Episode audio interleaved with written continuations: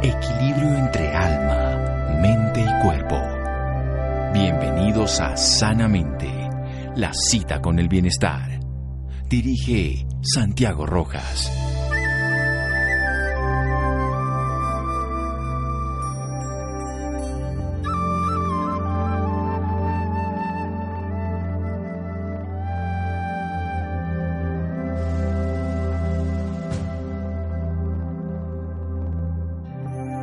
De la dificultad reside la oportunidad. Albert Einstein. Buenas noches, estamos en Sanamente de Caracol. Tengo una vista preciosa aquí donde yo estoy mirando. Una mujer maravillosa que la quiero, la conozco hace años, la hemos visto muchos en las pantallas de televisión y ahora está dedicada a las segundas oportunidades. Que los seres humanos tengan una segunda oportunidad es maravilloso. Creer que es posible es maravilloso, pero lograr que lo sea, ese es el éxito de esta bella mujer, Joana Bahamón, gestora de segundas oportunidades, defensora de los derechos de la población carcelaria de Colombia, actriz, seguramente ahí la conocen en ese rol, empresaria, fundadora y directora ejecutiva de la Fundación Acción Interna, nombrada por el Ministerio de Justicia y de Derecho como la embajadora de buena voluntad para promover la resocialización y humanización del sistema penitenciario y carcelario ya desde el 2014.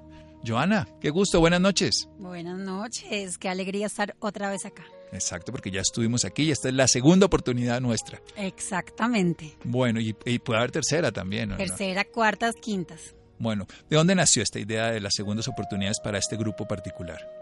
Bueno, todo empezó hace siete años. Yo llevaba 15 años eh, siendo actriz y por un personaje que estaba haciendo hace siete años me invitaron a la cárcel de mujeres del Buen Pastor para que fuera jurada de un evento. Y um, era la primera vez que yo iba a una cárcel. Obviamente conocía la situación de las cárceles de nuestro país, pero una cosa es verlo en los medios de comunicación, en un noticiero, en un periódico, y otra muy diferente es realmente estar ahí en la cárcel, conocer realmente el espacio, lo que pasa, el entorno y sobre todo conocer los seres humanos que están allá adentro. Mm, la primera mujer que me encontré le pregunté por qué estaba en la cárcel y me dijo, porque me maté a mi marido porque lo encontré violando a mi hijo de tres años. Y mi hijo Simón en ese momento tenía también tres años, así que pude como ponerme en su situación. Y en ese momento sentí como agradecimiento a la vida que no me hubiera tocado un marido como el de ella porque seguramente yo estaría en su lugar. Y ahí como que todo me dio como hubo como un clic en, en mi mente, en mi corazón, en mi alma y, y, y surgió como un interés de conocer un poco más de, de esta población porque realmente cualquiera puede terminar ahí. Lo único que uno necesita para terminar en la cárcel es estar libre. Sí, a cualquiera. Igual que estar enfermo. En dos segundos. Necesita estar sano Exacto, para estar enfermo. Exacto. Y, y, bueno, ahí me cambió un poco la percepción de, de muchas cosas y empecé a trabajar ahí primero por tres meses, después dije que me retiraba un año, al año ya dije que me retiraba para siempre y ya llevo siete años en la cárcel y, y ahí me quedo porque realmente hace siete años encontré mi pasión realmente, que es estar en la cárcel, trabajar por las segundas oportunidades. Eh, bueno, llevo siete años y ahí, ahí me moriré. Yo encontré mucho sentido de la vida en la muerte y ahí estoy convencido que al lado de la muerte uno se reconcilia con la vida. ¿Se encuentra la libertad dentro de las cárceles? Absolutamente. Yo creo que muchos de los que estamos afuera estamos mucho más encarcelados mentalmente. Vivimos encarcelados mentalmente con prejuicios, con estigmatizaciones, con miedos, eh, pensando en qué dirán, qué voy a hacer, qué tengo que hacer. Qué es todo como unas limitaciones que es realmente estar encarcelado en la libertad. En cambio, adentro, así ellos estén privados de su libertad física, lo que hacemos nosotros es tratar de liberar su corazón, su mente, su alma y realmente son mucho más libres y lo logran hacer que los que estamos afuera. Entonces, eh, yo amo trabajar con esta población, realmente esa es una de las grandes cosas que admiro de ellos y es como realmente estando privados de su libertad física, logran su libertad eh, mental, espiritual y, y cómo esas dificultades y ese mal momento eh, de vivir en una cárcel, cómo pueden convertir esos errores en oportunidades. Entonces son como realmente las cosas que me motivan y, admiro mucho a esta población y, yo soy la más agradecida de trabajar con ellos porque realmente yo sé que la fundación me ha hecho mucho por, por las personas privadas de la libertad, pero también ellos han hecho mucho, no solo por mí, sino por todo mi equipo. Es, es un crecimiento en conjunto. Ambos estamos creciendo, ambos estamos eh, creciendo como seres humanos, como personas, y mm, es un aprendizaje diario, realmente. Bien, vamos a seguir aprendiendo de Joana en un momento después de este corte en Sanamente de Caracol Radio. Síganos escuchando por salud. Ya regresamos a Sanamente. Bienestar en Caracol Radio. Seguimos en Sanamente.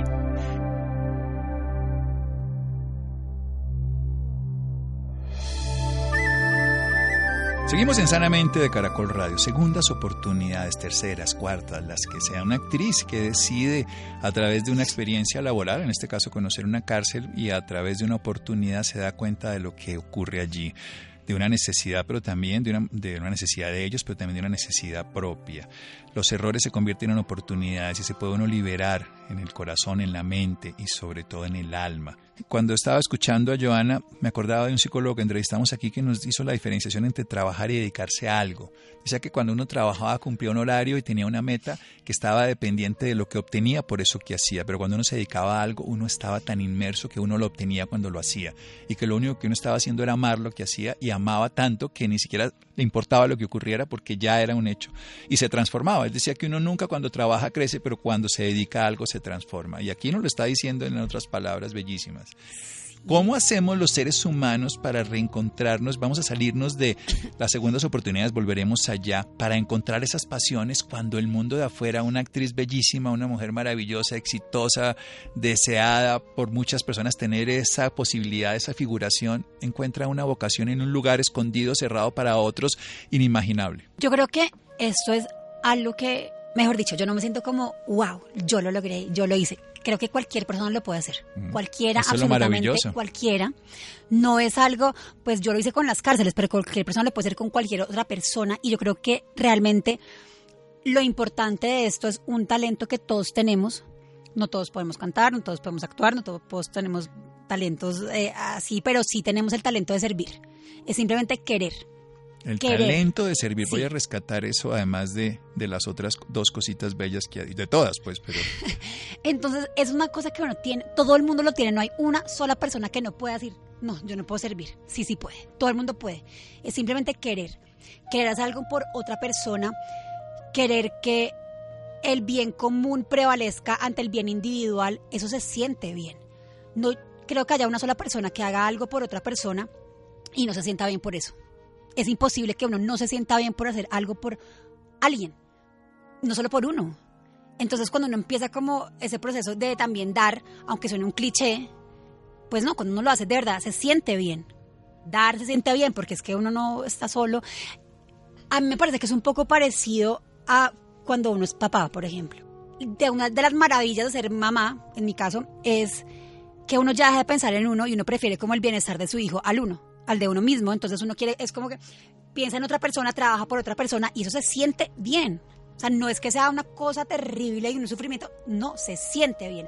Hacer algo por otra persona se siente bien. Y yo estoy segura que no hay una sola persona en el mundo que no se sienta bien de hacer algo por otra.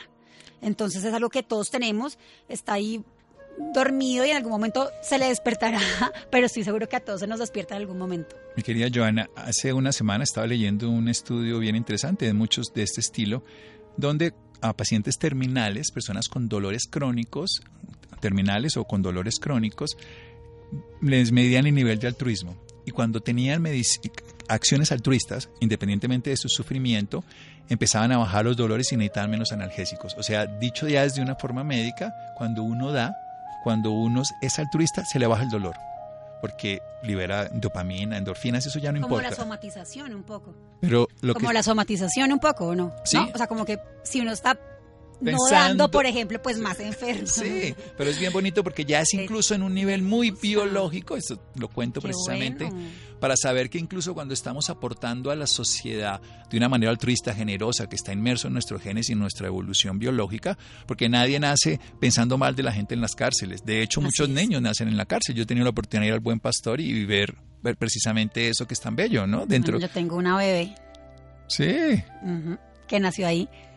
Y, eso, es, es, lo máximo. Y es de las cosas más bonitas que puede tener es ver cómo renace una vida y además lo que genera en un ambiente de este estilo donde tiene 500 mamás que están todas motivadas por crear a un personaje que se vuelve un centro de vida, un centro de renacimiento ese talento de servir. Esa frase me quedó, todos tenemos el talento de servir. Voy a, voy a acuñar esa frase y tenemos aquí el copy. Pero será, que si crees en eso, yo, yo, estoy absolutamente seguro que todos lo tenemos porque todos nacemos altruistas, todos nacemos con vocación de, dar y sobre todo pensar en la comunidad porque la naturaleza lo hace todo el tiempo. Después nos educa la vida o nos genera experiencias que no aprendemos de esa manera, pero por eso viene la segunda oportunidad. Todos, eh, si hay algo que tienen las personas que están en los centros de reclusión, son habilidades habilidades maravillosas, encaminadas de alguna manera diferente a los que la sociedad podría colocar, pero uno sabría que muchas de estas personas serían unos gerentes maravillosos, generarían unos movimientos, tienen unas capacidades, cómo encaminar esas condiciones innatas que tienen de habilidades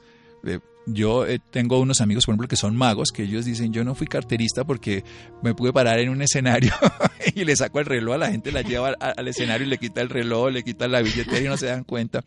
¿Cómo encaminar esos dones y esas cualidades en una condición que no sea destructiva para sí mismo ni para la sociedad? Yo creo que es devolviéndole la confianza al ser humano cuando alguien se siente que es inútil se vuelve inútil. Pero yo creo que además de que tenemos talento de servir, todos tenemos unos dones y unos talentos particulares. Absolutamente. Y tú no sabes los talentos que yo he encontrado en la cárcel. Lo dudo. Es impresionante. Y, y realmente cuando los descubrimos o ellos mismos los descubren o los quieren mostrar porque saben que lo tienen pero lo quieren compartir, digámoslo así, sus talentos. Y una vez tienen, sienten que tienen esa oportunidad, no las aprovechan. Mi mamá era presidenta de Banca Mía, que estamos aquí vecinos, y ella le daba pues créditos a mujeres de estrato 1, 2 y 3. Y su interés de mora era cero. Cero por ciento. Porque esta gente de estrato 1, 2 y 3 que no les dan créditos, cuando les dan un crédito, no hay una posibilidad que se atrasen en su cuota y lo valoran y lo cuidan como nadie. Esto mismo pasa con las segundas oportunidades, cuando esas personas sienten que tienen una nueva oportunidad. Real real, lo cuidan, su trabajo, su oportunidad, su talento, lo que sea que tengan en esa oportunidad, lo valoran mucho. Entonces es una población que realmente es muy agradecida y, es muy satisfactorio trabajar con ellos. Bueno, ahora vayamos a hechos concretos precisamente de estas segundas oportunidades. Cuéntenos de la parte de cocina, por ejemplo.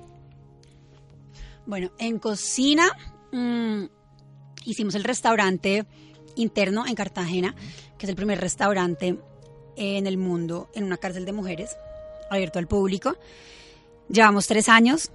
El año pasado quedó seleccionado por la revista Time como uno de los 100 mejores sitios del mundo para visitar. Em, y yo creo que lo más importante de, de este proceso es que las mujeres que han salido de ahí están trabajando en los mejores restaurantes de Cartagena o tienen sus propios emprendimientos. Creo que eso es lo más valioso de este proceso. Mucho más que si salimos en Time o en CNN o en BBC, no importa, es, esto. Es como de verdad nuestra reincidencia ha sido el 0%. Eso es un éxito absoluto. Y además unos dones que tenían se volvieron útiles para una sociedad, útiles para ellos. O sea, cuando dieron de lo que tienen, todos recibieron, los de afuera y ellos mismos una segunda oportunidad manifiesta, un premio al reconocimiento social internacional, en este caso, uno de los 100 lugares más interesantes, pero un corazón feliz como el de Joana y el de muchas otras mujeres que se beneficiaron. Vamos a hacer un pequeño corte y seguimos aquí en Sanamente de Caracol Radio. Síganos escuchando por salud. Ya regresamos a Sanamente. Bienestar en Caracol Radio. Seguimos en sanamente.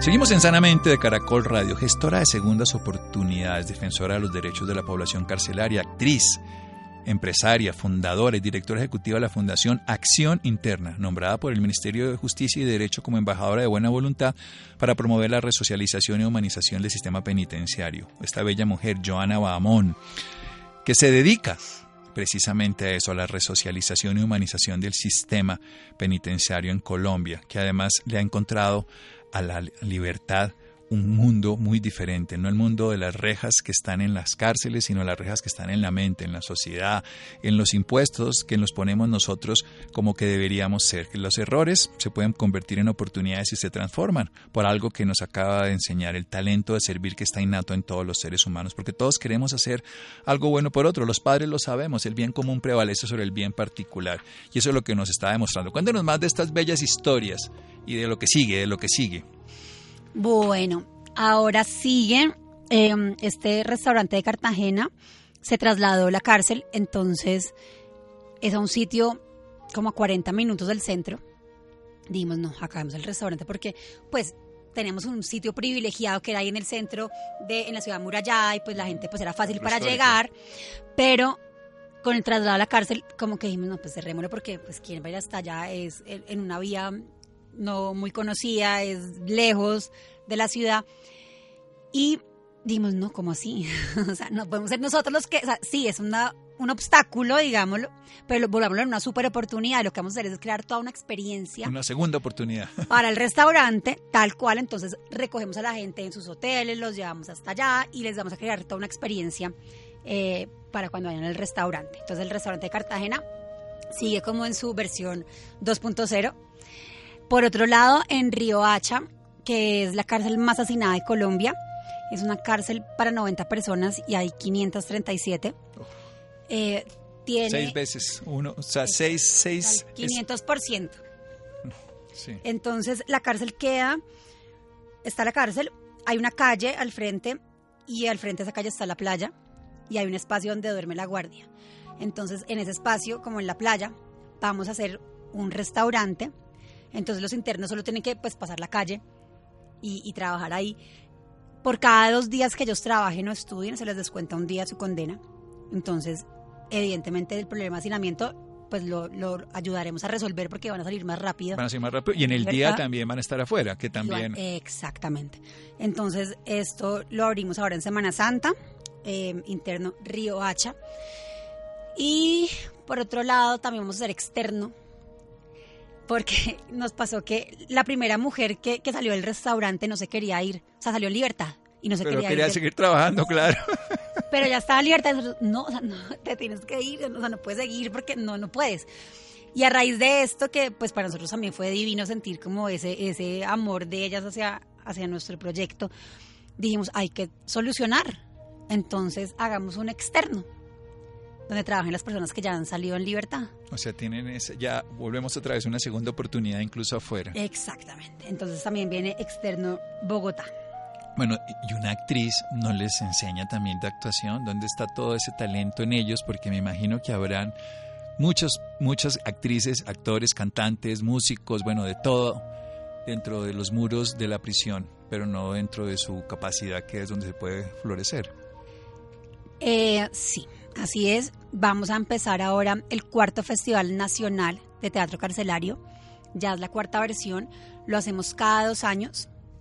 Eh, en cada versión participan seis cárceles a nivel nacional. Todas montan una obra de teatro, todas se presentan afuera de la cárcel.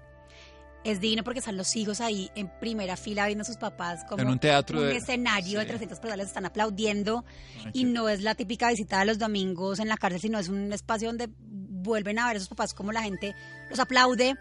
E, es un espacio de reconciliación, realmente, que es lo y es un reconocimiento social de que son dignos. Eso es, me parece genial. Exactamente. Entonces, es lo que buscamos, que es lo mismo que el restaurante, es un espacio de reconciliación entre la población carcelaria y la población civil. Que podamos estar ahí juntos y que veamos que simplemente somos una sociedad con errores, sin errores, eh, juzgados o no juzgados, pero ahí estamos todos y todos hemos cometido errores. Y esos espacios donde sus hijos y sus familias ven a sus papás en otro escenario, literalmente, es, es muy importante para el proceso tanto de la familia como de las personas privadas de la libertad. Entonces lo hacemos cada dos años, participan seis cárceles, siempre seis cárceles diferentes, para darle oportunidad pues, a todas las cárceles porque hay 134. Mm, y el ganador se viene a Bogotá y se presenta en el Festival Iberoamericano de Bogotá. Por eso lo hacemos cada dos años. Entonces ahora estamos en pleno, em, en plena preparación pre-festival de teatro carcelario. Normalmente el festival iberoamericano iba a ser en abril, pero ahora lo cambiaron para junio. entonces mejor porque tenemos más meses para ensayar en las cárceles y mm, nuestro festival va a ser en mayo, del 11 al 15 de mayo, el festival carcelario y el ganador se presenta aquí a finales de junio en el Festival Iberoamericano de Bogotá. Bueno, qué buenas noticias. Salir de las cárceles es muy difícil, precisamente esa es la idea, que no salgan, pero entrar y colaborarle a Joana es fácil, es posible, qué hay que hacer, quién se quiera vincular, qué tiene que hacer. Es muy posible y realmente eh, he tratado como de tener como un espacio organizado para esto, para todos los voluntarios, porque no hay un solo día que yo me acueste y no tenga un correo de alguien que me haya escrito que quiere ser voluntario, que quiere hacer algo que, que puede hacer y que pueda ayudar. Entonces, todo el mundo de verdad sí quiere ayudar.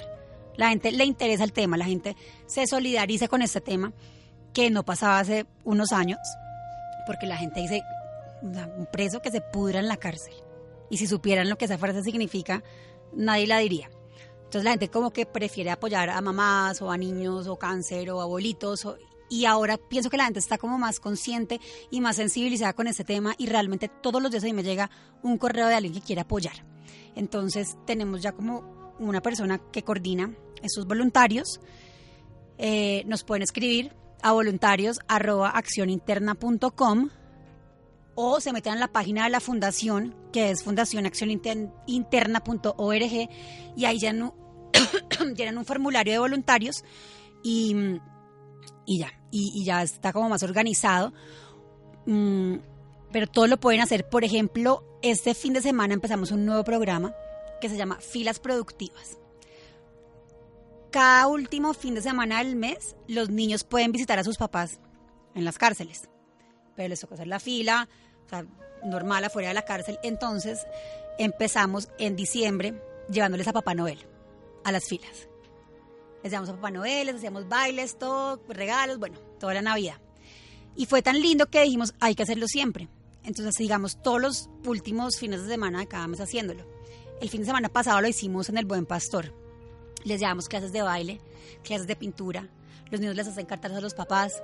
Eh, y este, esas dos horas, digámoslo así, o una hora, o lo que se demore en la fila, se vuelve loco productivo y algo feliz para los niños y ya entran como con otra actitud, entran más contentos, aunque igual van a estar felices por ver a sus papás, pero se divierten un poco más y puede ser algo más productivo con alguna actividad lúdica o leerles o cualquier actividad, mejor dicho. Pero que estas filas eh, sean productivas, porque igual lo que nosotros queremos es que las cárceles no sean solo centros de reclusión, sino centros productivos y asimismo las filas de las cárceles también pueden ser productivas.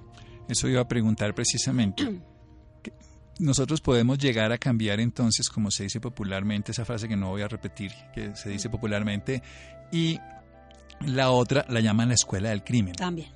Entonces la uso ya y no la vuelvo a usar. Se, se ha vuelto una escuela entonces de teatro, una escuela de culinaria, una escuela y a de, nivel costura, de una escuela de publicidad.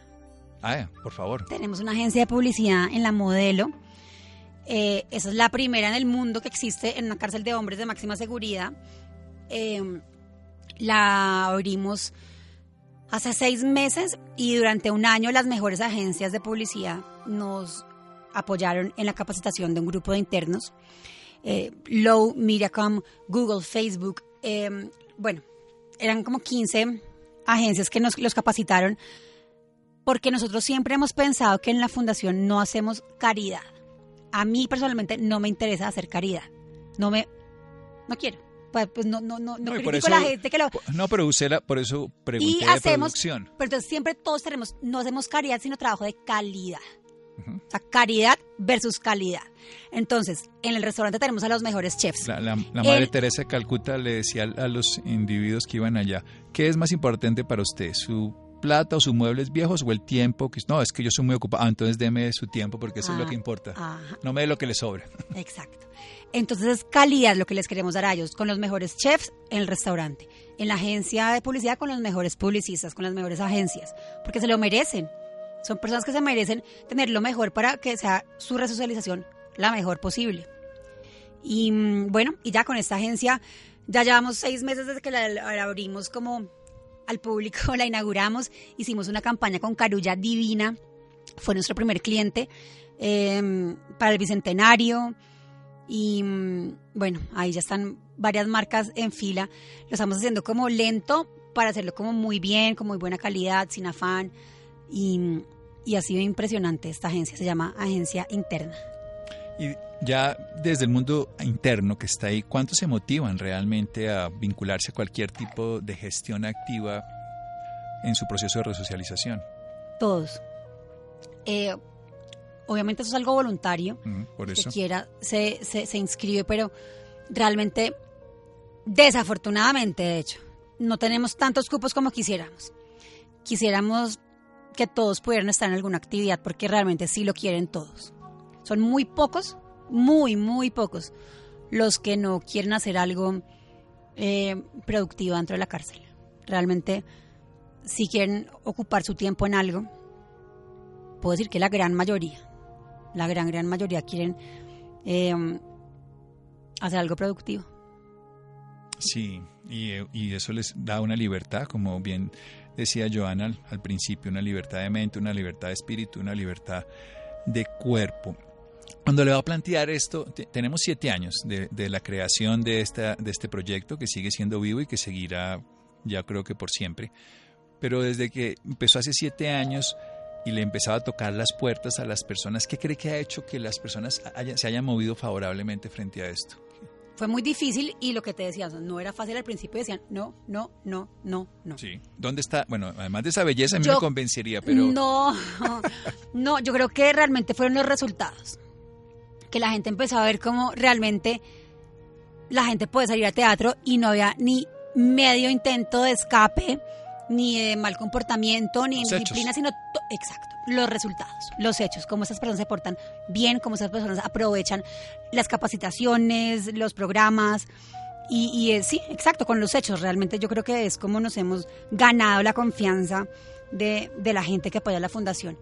Porque realmente no ha habido ni un impasse, poder decirlo así, en todas las actividades que hacemos, que igual ninguna es muy usual y no están como escritas en el código penitenciario, ni están como eh, predeterminadas, son cosas nuevas, son innovadoras y realmente lo único que ha salido de todo esto son resultados positivos. No, y podrán pasar cosas que no estaban previstas también negativas y se tendrá que aprender, porque lo que no podemos es quedarnos con un modelo que no ha funcionado para cambiar esas dos frases que dijimos aquí que no tienen sentido, para que las personas renazcan en ese lugar, no para que se destruyan y para que se construyan productos, proyectos productivos que sean útiles para ellos, para la sociedad, para el planeta y para el sistema. Joana, ha sido un gusto. Es una maravilla tenerla aquí nuevamente, saber, haberla visto en la distancia y en la cercanía en estos procesos y me encanta. Muchas gracias por invitarme y a los que están oyendo, los invito a que crean en las segundas oportunidades porque todos hemos cometido errores, todos hemos pedido segundas oportunidades. A la gran mayoría nos han dado segundas oportunidades, así que los invito a que empecemos a dar esas segundas oportunidades. Fundación accioninterna.org y las interesados nuevamente, entonces escribir al correo voluntarios. Voluntarios arroba accioninterna.com. Exacto, que es el correo.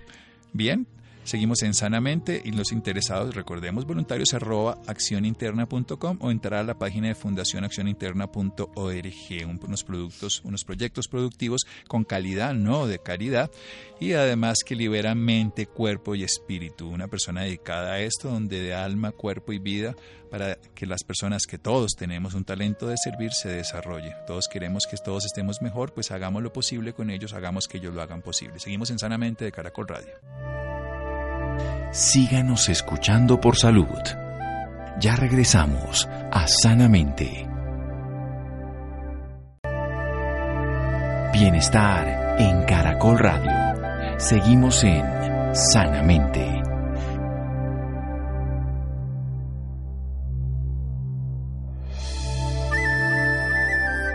Seguimos en Sanamente de Caracol Radio. Las personas interesadas en la Fundación accioninterna.org pueden visitarla o escribir para ser voluntarios, voluntarios.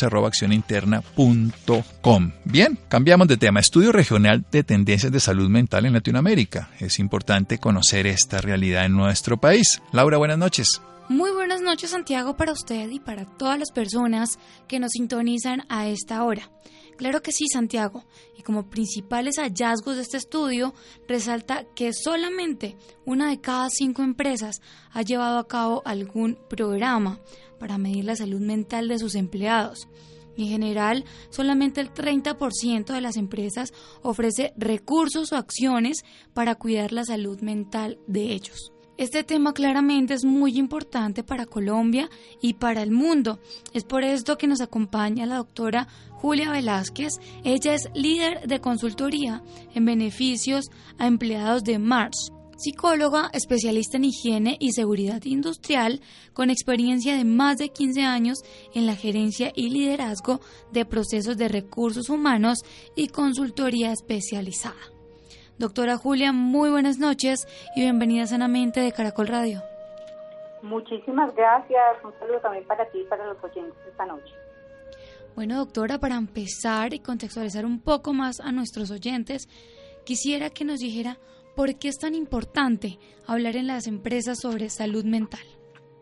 Bueno, pues mira, es, sumamente importante eh, hoy comenzarlo a hacer porque lo que nos están mostrando los estudios es que el tema del riesgo mental es el tercer riesgo más importante eh, que está saltando en las organizaciones. El primero es el riesgo metabólico, ¿sí? el segundo es el riesgo eh, dietario y el tercero es el riesgo mental. Entonces, digamos que si no comenzamos a gestionar esos riesgos desde ahora, pues esto va a impactar eh, sustancialmente, pues no solamente en la calidad de vida de los funcionarios, sino también en la rentabilidad y en la sostenibilidad de las organizaciones. Doctora, ¿y por qué cree usted que la mayoría de empresas no hacen esto? Hoy está muy, muy direccionado, Laura, el tema de salud mental a cumplir con la normatividad que existe en Colombia de riesgo psicosocial, de aplicar la encuesta de riesgo psicosocial en los, en los funcionarios. Entonces, como esta es una normatividad que nos dice que las compañías que tengan más de 10 funcionarios pues tienen que aplicarla y eh, generar unos planes, pues lo que estamos viendo en nuestros estudios es que aquellas empresas, esas pocas empresas que hoy lo están llevando a cabo, pues lo hacen más por esa normatividad que porque haya un sentido o un programa estructurado para manejar la salud mental de los trabajadores. Y está siendo muy enfocado a tener planes de acción para los factores intralaborales, es decir, eh, para, digamos que la relación con ese jefe, los temas de salario, de beneficios, pero estamos dejando afuera los riesgos extralaborales que tienen que ver con el desplazamiento de ese funcionario, esa relación familiar, eh, la seguridad, eh, que, existe alrededor del barrio de los, de los funcionarios. Entonces, eh, digamos que desde allí un, poco también tiene que ver con ese desconocimiento y ese miedo que tienen hoy las empresas y los equipos de seguridad y salud en el trabajo para manejar este tipo de riesgos que como tú sabes, pues digamos que cuando uno tiene una enfermedad física, uno sabe dónde le duele, ¿cierto? Si a ti te duele la cabeza, tú señalas la cabeza, pero dime cómo gestiono yo un dolor que no sé no, no, no puede ubicar, ¿sí me explico? Sí. Y súmale lo complicado que es en nuestro país eh, de hablar de las emociones y más de esas emociones negativas. Claro que sí, tiene... Hay una cantidad de cosas que comienzan a ser difíciles eh, pues al momento de comenzar a trabajar. Sumado, pues imagínate en todo el tema de, de este riesgo mental, pues el consumo de las sustancias psicoactivas que comienzan a verse, eh, los nuevos métodos de trabajo donde entonces le estamos exigiendo a las personas, eh, digamos que no están dentro de un puesto físico, eh, sino que tienen que moverse, súmale, digamos que a todo esto la banalización de los trastornos mentales, que cuando tú dices es que estoy triste, pues hay una hay un bullying o una, una queja de, esas personas que te rodean eh, porque dicen que entonces no tienen los recursos eh, psicológicos pues para manejarlo. Entonces hay un rótulo social que también impide que las personas y las personas que van a trabajar con ellos eh, pues puedan hablar fácilmente de este tema. Claro, tiene toda la razón. Bueno, ¿y cómo han encontrado ustedes la mayoría de personas que trabajan en las empresas que han visitado? Bueno, mira, es importantísima esa, esa pregunta Hoy lo que eh, nos está mostrando las estadísticas eh, y informes de las ARS y las EPS es que el 15% de los, de los colombianos sufre de algún tipo de trastorno mental, ¿sí? Y más o menos desde el 2013 eh, se reportan unos incrementos importantes, digamos que en este tema, en suicidios, en trastornos de ansiedad, en depresión, ¿sí? Eh, nos hemos encontrado también, digamos que dentro de las organizaciones, eh, que hay eh, determinadas áreas que digamos que comienzan, determinadas áreas y sectores que comienzan a ser más susceptibles, por ejemplo el sector médico que tiene esa atención en crisis comienza a ser más susceptible a tener digamos que este tipo de, problemáticas mucho más amplias que, por ejemplo, el sector financiero. ¿sí? Nos hemos encontrado también eh, que las mujeres, su riesgo eh, mental es un poco más alto, eh, digamos que por todos los temas también de, que vive nuestro país, y los adolescentes, aquellas personas también que viven en las ciudades, las capitales, donde hay un mayor nivel de estrés, de movilidad, de, este tipo de procesos, pues también son mucho más susceptibles a, arrojar unos resultados mucho más altos en, estas, en estos estudios. Excelente. Bueno, ¿y cómo son estas visitas que ustedes realizan para que todas las personas que nos estén escuchando se enteren de qué es lo que hacen en las empresas? Lo principal y como te decía, como eh, medir el riesgo psicosocial en las empresas es, eh, es de carácter obligatorio, las compañías que tienen el riesgo, ya lo han calificado y lo tienen en riesgo alto, deben hacer esta evaluación año a año. Eh, las que salgan con riesgo moderado o bajo pueden llevarla a dos, a dos años. Entonces, digamos que el acompañamiento que nosotros hacemos es desde detectar cuáles son esos factores protectores, Laura, que tienen las compañías y creo que eso es uno de esos grandes retos que tenemos, porque a veces las compañías piensan que no han hecho nada en este, en este, digamos que eh, eh, en, la minimización de este riesgo, pero cuando comenzamos a hacer ese levantamiento de los factores protectores, comenzamos a ver entonces que esas compañías, ejemplos, tienen una prima extralegal más alta, que tienen una flexibilidad de tiempo, que trabajan menos de las 48 horas eh, laborales, que hacen o celebran un día de la familia, que esos empleados tienen un bono de alimentación, todos esos beneficios extralegales que la compañía le otorgue a ese funcionario todo lo que haga desde sus diferentes áreas, desde digamos que desde la inducción, pasando por los temas de desarrollo, de, selección que haga por ese funcionario, pues aporta eh, un grano de arena para que esa, digamos que ese riesgo no se manifieste o por lo menos se minimice, ¿verdad? Entonces arrancamos desde allí a entender qué hace la compañía para que esto no suceda, se hace la aplicación de la batería y comienza a hacer entonces con esos resultados una intervención muy focalizada en cada una de, esas áreas o personas pues que salen con esta evaluación. Ahora bien, la gran invitación es que no nos quedemos solamente con la batería de riesgo psicosocial, sino que podamos comenzar a revisar otros temas adicionales que nos enmarcan, por ejemplo, dentro de este tema. Y te pongo un ejemplo para que me entiendas. El tener una política, por ejemplo, de diversidad e inclusión apoya a, este proceso, ¿sí? El tener unos códigos de ética o unas líneas de atención de los empleados también lo apoya. Entonces es ver todo el engranaje completo que la compañía hace para, para trabajar en este aspecto. Excelente. Bueno, y las personas que estén interesadas en este tema, las empresas que estén interesadas, ¿dónde los pueden encontrar? Bueno, nos pueden encontrar en la página eh, de www.mercermasbeneficios.com. Eh, a través de, esta eh, página van a encontrar nuestros servicios y una eh, línea por la cual nos pueden escribir. Doctora, muchísimas gracias por esta valiosa información y bueno, antes de finalizar, me gustaría que le dejara un mensaje a todos nuestros oyentes. No, Laura, a ti muchísimas gracias por la invitación. Solamente un último mensaje que quisiera dejarles y es eh, cómo podemos ayudar a estas personas que comienzan a tener este tipo de, enfermedades al interior de la organización o que las tenemos al lado, ¿verdad? Eh, lo más importante, digamos que si hoy nos está escuchando alguien, pues es que busque ayuda, ¿cierto? Y si yo soy quien va a dar ayuda, pues lo más importante es que tenga una escucha empática, que escuche a ese otro que tengo al frente, que lo acompañe, que no juzgue ese sentimiento. Como lo decía ahora Laura, lo más importante cuando, cuando se da esto es que uno siente que hay un estigma social, entonces sin juzgar, escuchar ese otro, eh, sin desconocer eso que está sintiendo y buscar cuál es esa red de apoyo para ayudarlo a que se pueda mover dentro de nuestro sistema de salud o mover para poderlo sacar de ese estado en el que, en el que está. Siempre que una persona nos hable de un tema de, de, ansiedad o de, de que involucre su salud mental, lo que tenemos que hacer es poner atención, porque eh, aquí, y, esto lo hemos escuchado mucho, ¿no? Perro que ladra sí muere. Entonces, cuando alguien comienza a tener este tipo de, pensamientos, eh, pues es eh, darle toda la atención que, que, necesite. Acuérdense que la salud mental no solo se manifiesta con llanto, sino que puede manifestarse a través de agresividad, de aislamiento, de irritabilidad, de tristeza. Entonces creo que todos somos también responsables de, ayudarnos y ser esa red de apoyo en las organizaciones y también en nuestros hogares y en nuestra sociedad como tal. ¿Ok?